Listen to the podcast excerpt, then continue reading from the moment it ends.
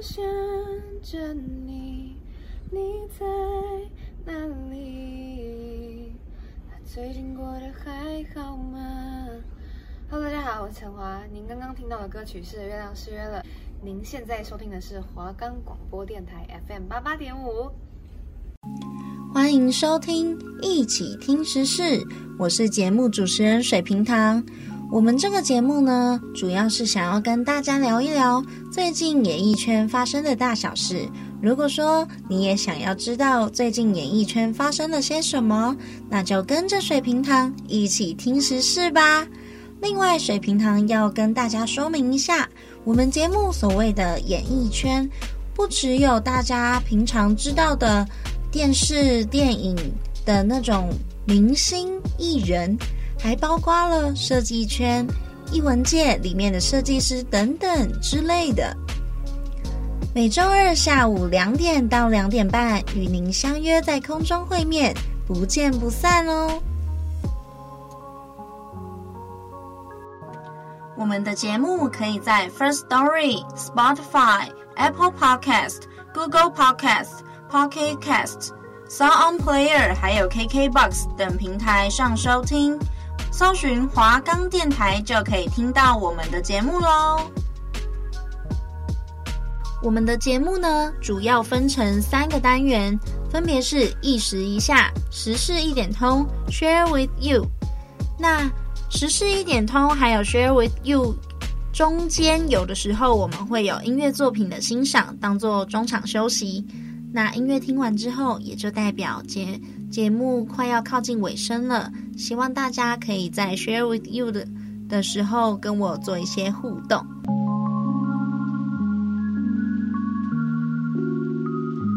各位听众，大家午安，欢迎收听一起听时事，我是节目主持人水瓶糖。今天来到第六集了，那不知道大家对于嗯一些。比较小众的奖项有没有兴趣？因为水瓶堂今天要呃介绍两个比较特别的奖项，但是它可能不是所有人都知道它是什么的。对，那第一个就是二零二一台湾金音奖，十一月初已经颁发喽。那走中奖也在前阵子就是呃有举办典礼了。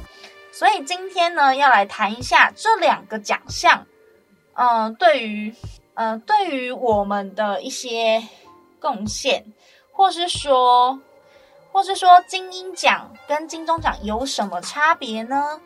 那，呃，主要是以，应该说金音奖跟金钟奖的差别，我觉得主要是一个是官方大三金，那另外一个是官方小三金。官方大三金有哪三个呢？刚有讲嘛，金曲奖、金钟奖、金马奖，就是所有人都知道的奖项。音乐，然后电视，还有我们的电影。那金马奖，金马我们已经知道入围名单了。那之后等颁奖之后呢，水瓶堂也会，呃，如果说节目还有的话，水瓶堂也会播一集出来讲金马奖的得奖名单以及。呃，我们可以探讨一下，就是今年金马奖跟之前金马奖给我们的感觉。对，那像当然当然，我们这个节目主要还是注重在主视觉设计上面，所以呢，到时候水瓶糖就会呃尽量跟大家谈一些有关主视觉设计的东西。好，那刚刚还没讲完，呃。官方大三金刚有说是金曲奖、金钟奖，还有金马奖。那官方小三金是什么呢？嗯、呃，金音创作奖，还有金穗奖，还有金饰奖。那金穗奖的穗是呃稻穗的穗，一个和，然后一个恩惠的惠。那嗯、水瓶糖这边简单介绍一下金音奖。那简单来说呢，金音奖呢是。台湾继金曲奖之后，另外一个比较特殊性质的音乐奖项，那它一样也是由文化部影视及流行音乐产业局主办的。但是呢，金音奖它比较着重在呃独立音乐的领域，所以除了设置单曲奖项之外呢，也有收，就是单曲奖项除了实际发行唱片的那种音乐作品以外，它也有，它也接收数位发表的音乐作品。那同时权衡国内音乐生态，所以它有出摇滚啊、民民谣啊、电音啊，然后爵士、嘻哈、节奏蓝调等等的。比较另类、流行的不同不同音乐的风格的奖项，对，好，那每一年呢都是在台呃，就是它跟金曲奖一样，每一年都会举办。今年金鹰奖主视觉设计，哈，我们来看一下它长什么样子，大家可以跟水瓶堂一起上网看看。对，那金鹰奖主视觉呢，我觉得。怎么说？我觉得它，你可以发现它跟那个，它跟今哦对，今年的金音奖是第十二届的金音奖。那你可以发现它的主视觉来说的话，它会跟金曲呃金金曲奖比较不同。就是通常我们对金什么奖的主视觉，通常会可以发现大家都是呃尽可能的使用金黄色，对。或是比较，就是给人家比较那种高雅的感觉。但这一次金鹰奖的主视觉，大家可以发现，它其实是用比较嗯朴素的，就是黑白的色调去做设计。那当然，你可以发现它很特别，它中间是用水波，它用水的形象去呃去呈现音波，然后。跟你讲说，哦，这是我们的，这是我们的奖项，主要在接收的一些什么样类型的作品？那它这个，嗯，第十二届金鹰奖是主视觉还有形象影片呢，都是由设计师卢艺轩打造的。那它，呃，那它是以多呃雕塑还有音频为核心概念。把声音比喻成一座比较有机的嗯雕塑品，对，那想象音乐家们呢，就跟雕刻家一样，创造啊、重组啊、捏塑啊，从一段代表声音的电子讯号，演化成音乐的诞生。那象征音乐创作能量源源不绝，然后还有无限可能。那今年主视觉呢，呃，透过声音，然后经由电子讯号。转换成音频，那显示在荧幕界面上面。所以，呃，设计师把这个转化的动作比喻成雕塑。那音乐家的创作呢？呃，他认为音乐家的创作呢，就跟就就像鬼斧神工一般的捏塑了，然后凝结成一座座有机的。声音雕塑，借由他们的手，还有他们的思想，去创造、重组、精雕细琢，所以音乐才可以这样诞生。主视觉呢，就是从它的主视觉来看，你可以发现它把音频做成切片的样子，在急速旋转当中，形成独一无二的立体雕塑。那金音奖由呃，刚有说嘛，它跟金曲奖一样，是由文化部影视及流行音乐产业局主办的。那今年的精英创作奖暨亚洲音乐大赏，是由新世纪整合行销团队负责执行。那金曲乐团一九七六主唱陈凯瑞，他是这一次的策展人。那有关典礼制作团队呢，有包含导演何明宏。然后，视觉创意总监冯建章，就是之前我们有提到的二马哥，呵 呵对。然后，呃，执行顾问梁旭伦，就是他们一起为台湾还有全球的乐迷带来一次精彩的音乐盛宴。这样，那接下来呢，我们来我们来看看今年。第十二届金音创作奖得奖者有哪一些？那以下是得奖名单：不分类型奖项，最佳专辑奖《血肉果汁机》，Golden 太子 Bro，最佳乐团奖血肉果汁机 Golden 太子 Bro，最佳创作歌手奖 Yellow 黄轩浮士集，最佳新人李易贤裸雀，最佳乐手奖吴正军野莲出装，邦哥鼓非洲水鼓，康佳鼓唐鼓二胡。陈思明，David Chan，呃，垂钓岛屿。然后第三个得奖者是若池敏宏，主唱，共鸣器吉他，十二弦吉他，斑鸠琴，诶，是 you 吗？因为 其实我不太会念那个字，因为它是呃一个大写的 Y，然后小写的 U，但是那个小写的 U 上面还有两点，所以看起来应该不是英文。好，呃，最佳乐手奖还有一个是塔布拉鼓艾斯拉艾斯拉吉琴，对，好，那最佳现场演出奖也是血肉果汁机的 Golden 太子 Bro 亚洲创作音乐奖 Nadi，但是这个的话，这真的是不好念诶，它就是一个冒号，然后呃一个 dash。然后一个，嗯，括号不是有两个吗？对，一个左边一个右边嘛，但是它只有右边的，所以呵呵，所以我不太确定这要怎么念，因为它等于是一个呃表情符号。那接下来的奖项是类型音乐奖项里面的分支啊，摇滚类最佳摇滚专辑奖，拍谢少年，拍谢 Jose。我觉得这很可爱，就是他那个拍谢少年，他是真的打，他是真的打拍打的拍，谢谢的谢，对，然后歹事好事这样，我觉得 我觉得他们这个名字很有趣。然后刚那个呃血肉果汁机，我也觉得就是还蛮恐怖的啦，对，但我我之后反而会想要去找时间听一下。因为他们的名字取得蛮有新意、吸引力的。对，最佳摇滚歌曲奖有玉、青、Green、石青罗林。那民谣类的呢？最佳民谣专辑奖是蓝调，蓝色的蓝，然后呃掉下去的掉，掉落的掉啦。但是它这个这两个字中间还有一个呃句号。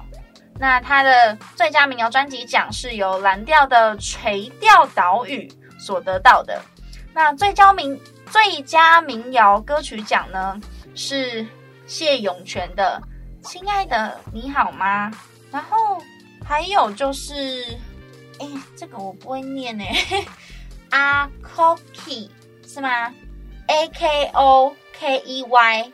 然后嘻哈类的最佳嘻哈专辑奖。春燕、于承恩，感恩的心，最佳嘻哈歌曲奖，熊仔、巴巴 Bars，B A R S，然后电音奖，最佳电音专辑奖，O V D S，黑的任性，最佳电音歌曲奖，呃，这个他的名字，嗯，我不太会念。它就是一样是有英文，但是上面又有一点其他的符号，所以感觉应该不是英文啦。对，好，没关系，我用我用叙述的方式让大家知道它的名字好了。一个大写的 N，然后上面有一撇七，然后小写的 A 上面有两点。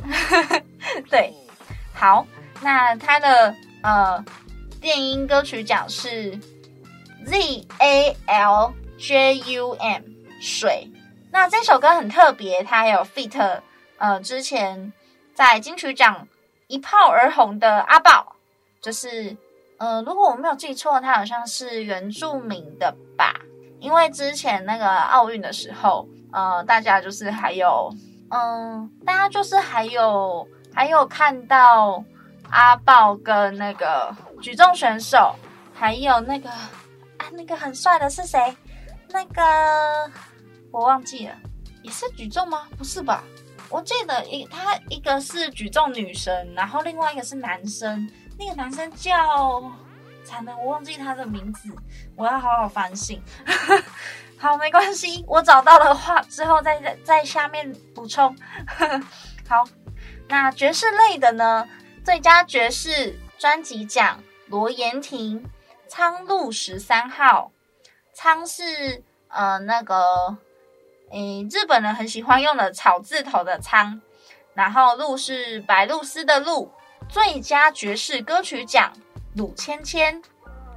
行吗？还是行？因为它是破音字，我不太确定怎么念，应该是行啦。嗯，好，那节奏蓝调类最佳节奏蓝调专辑奖，Lin-Noi。嗯，好，我还是用拼音的让大家知道我在说什么好了，因为其实我刚念出来我也不太懂我在说什么。L-I-N-I-O-N，那他的专辑奖是。L E I S U R E L Y，leisurely。那最佳节奏蓝调歌曲奖是 Yellow 的《服饰集》里面的后现代独白。另类流行呃，另类流行专辑奖最佳另类流行专辑奖，马兹卡回到原点。我认识他，他就是。我第一次知道他们，其实是在我还在台南的时候。呃，南方公园是在那个，不知道大家有没有去过台南？台南火车站那边有一个圆环，那圆环某一条呢，我忘记那叫什么路，我也很久没有回去了。对，那那边有一条就是有两间百货公司，呃，一间是 Focus，一间是星光三月。对，那嗯。他们两个百货公司对面那边有一个，不知道大家知不知道台南医院？台南医院那边它就有一个公园那块，我不知道它现在还还在不在啦。但是就是以前的话，我们都叫那边叫南方公园。那为什么我很喜欢那里是？呃，我以前补习的时候，我都会去南方公园买吃的，然后再走到补习班。呃，那边其实是属于那种。类似小夜市的感觉，然后啊，就是假日的时候，对，假日的时候，或是通常你可以发现，它都会有一张小小的单子，然后上面跟你讲说几月几号，礼拜几的几点到几点会有谁办什么签唱会，还是办什么新歌发，呃，就是他会跟你讲，那张纸上面会写得很清楚，几月几号，礼拜几，然后是谁。几点到几点会在这里办签唱会，或是说谁会在这里办见面会？那水瓶他以前呢，就是很喜欢去那里，三不五时，假日不知道要干嘛，或是不想读书的时候，我就跑去那边，因 为因为我喜欢的呃歌手或是明星蛮多的，然后我就想说，有有的时候我是有事先做功课，但如果说没有的话，我就是就是直接跑去那里。凑凑运气，呃，比较特殊的是，我在那边有遇到，诶，我在那边有遇到那个，比如说王心凌啊、杨丞琳啊，或是或是，比如说，我想一下还有谁？哦，有点久了耶。哦，有有有，还有我最爱的蔡依林。对，之前那个好像是 Play 吧，我有点忘记，反正就有一次。他有到南方公园，然后那一天爆满，我没有在夸张，真的爆满。然后马子卡，马子卡他那一次就是有一次也去，也去那个，也去那个南方公园那边，但是那一次是巧遇，因为我不知道，我不认识他们，但是我就是我忘记那一天为什么我会在南方公园，反正就是我有去，然后就有听到。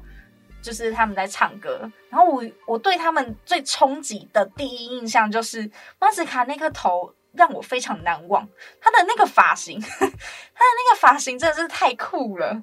那我想说，哎，还蛮好听的，对。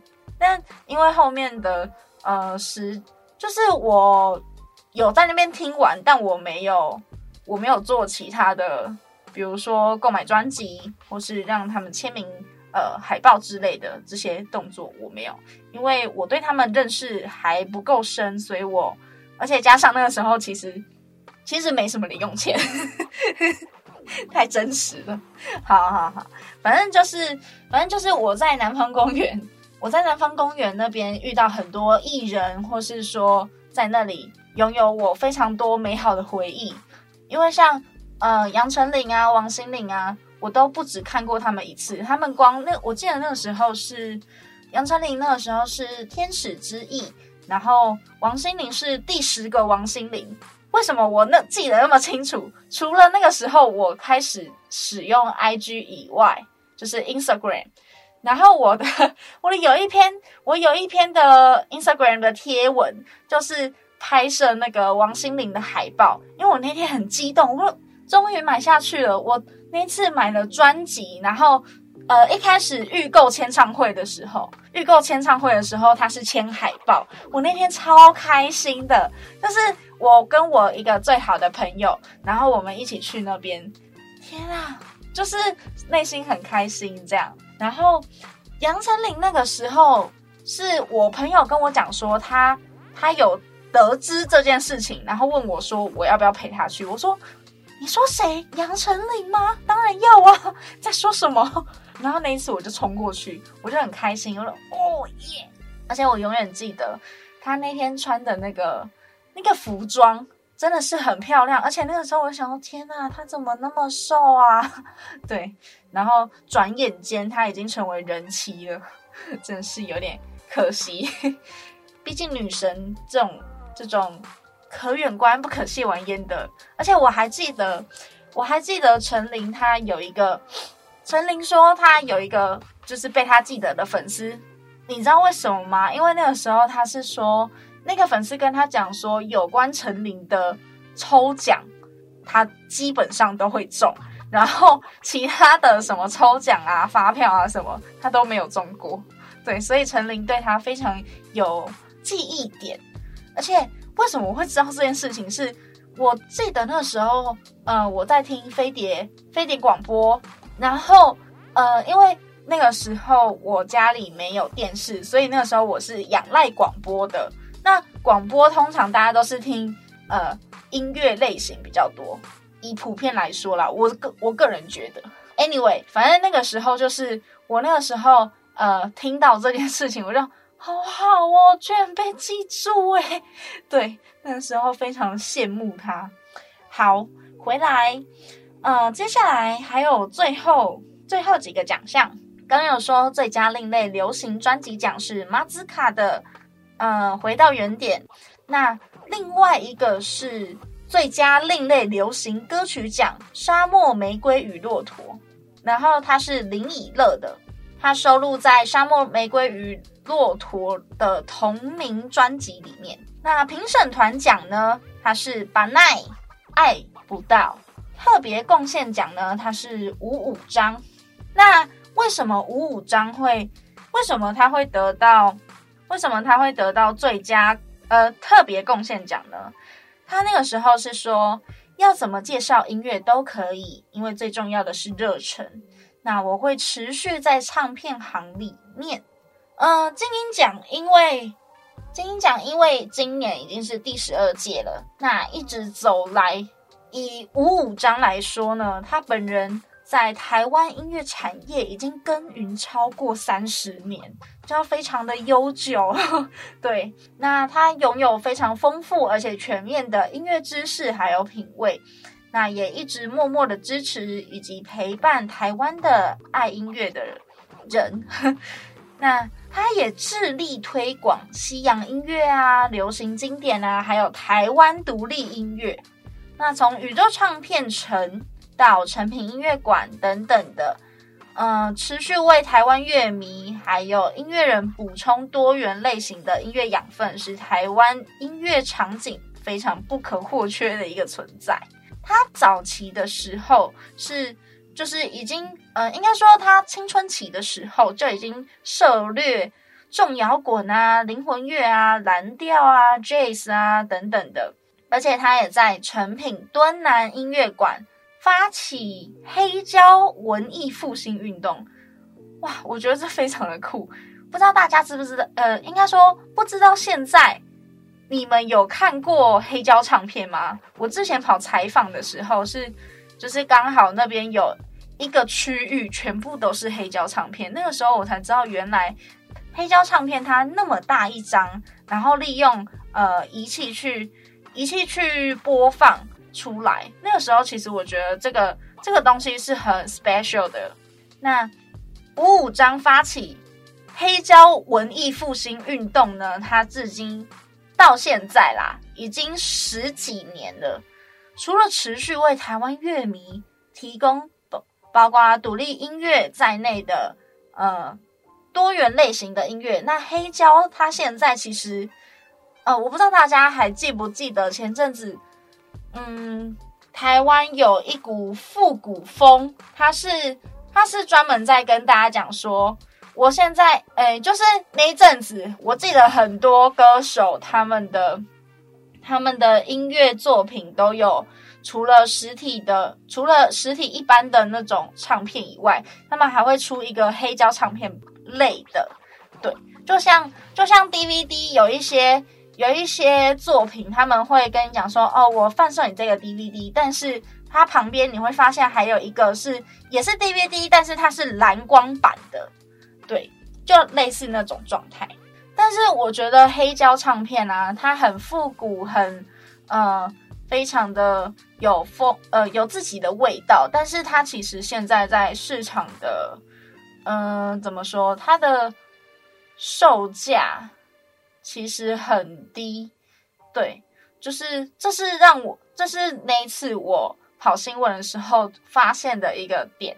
那我还我想说，就是 因为毕竟我那次的那次的重点不在黑胶唱片上面，所以其实我没有特别去搜寻，因为 时间有一点不允许。但之后我呃可能放寒假啊之类的，我就会找找看为什么我呃应该说我会去搜寻相关的资料，因为我其实蛮好奇。黑胶唱片这种东西，它其实它其实很很有自己的味道。然后我本身又是一个比较喜欢，呃，我自己是一个比较念旧的人，所以其实我看到那种复古风的东西，我会觉得蛮有感触的。对，那。五五章一九九九年进入成品，那他在创办人吴清友先生大力支持下呢，在台大对面打造一座呃成品音乐馆，结合台大书店还有儿童馆，而且连接温罗丁在地人文精神，成为音乐人非常重要的去处。对，我觉得这是嗯、呃，应该说怎么讲，就是。他会获得特别贡献奖，就代表说他除了在台湾音乐坛，呃，台湾乐团，呃，乐坛，台湾乐坛里面有非常重要的地位之外呢，他对这块，应该说对这块土地，还有这个这个领域有非常大的贡献。对，好，那呃，获奖名单介绍到这里。那 share with you 的部分呢，我相信大家应该有听出来，基本上我在呃跟大家聊天的时候，其实都有放进去了。所以呢，水槟堂要在这里跟大家 say bye bye。对，好，每个礼拜二下午两点到两点半，水槟堂与你在空中相会，不见不散哦，拜拜。